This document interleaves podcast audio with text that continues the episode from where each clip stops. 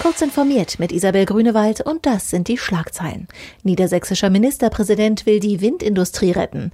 KI spürt Börsentäuschungen auf. USA verlängern Ausnahmeregelung für den Handel mit Huawei und Wissenschaftler entdecken biologisch wichtigen Zucker in Meteoriten.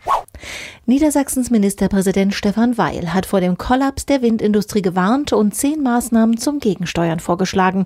Der Rettungsplan sieht unter anderem einen gesetzlich vorgeschriebenen Ausbau der Windenergie an Land um fünf Gigawatt Leistung pro Jahr vor. Dafür seien zusätzliche Sonderausschreibungen für die kommenden Jahre notwendig. Zudem könnte die Modernisierung bestehender Windräder erleichtert, Genehmigungen beschleunigt und Nachbarn von Windparks mit günstigeren Stromtarifen belohnt werden, sagte der SPD-Politiker in Hannover. Die US-Börse Nasdaq will ihre Transaktionen künftig mit Hilfe von künstlicher Intelligenz auf betrügerische Aktivitäten überwachen. Darüber berichtet Technology Review Online. Das neue Deep Learning System arbeitet mit menschlichen Analysten zusammen, um die Überwachung von rund 17,5 Millionen Transaktionen pro Tag zu gewährleisten. Das neue System soll komplexere Missbrauchsmuster, insbesondere Fälschungen, besser erkennen.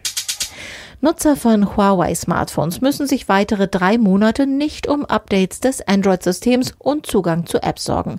Die US-Regierung verlängerte die Ausnahmeerlaubnis für bestimmte Geschäfte mit dem chinesischen Smartphone-Anbieter und Netzwerkausrüster um weitere 90 Tage, wie das US-Handelsministerium in Washington mitteilte.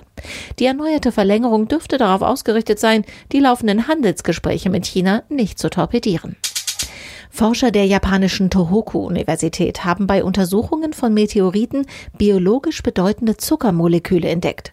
Dabei konnten die Forscher unter anderem den Zucker Ribose, den zentralen Baustein des Erbgutmoleküls RNA, nachweisen. Nach Ansicht der Wissenschaftler weise das Verhältnis der verschiedenen Kohlenstoffvarianten in dem Zucker eindeutig auf eine außerirdische Herkunft hin. Damit könnten biologisch wichtige Zuckermoleküle mit Meteoriten auf die Erde gekommen sein.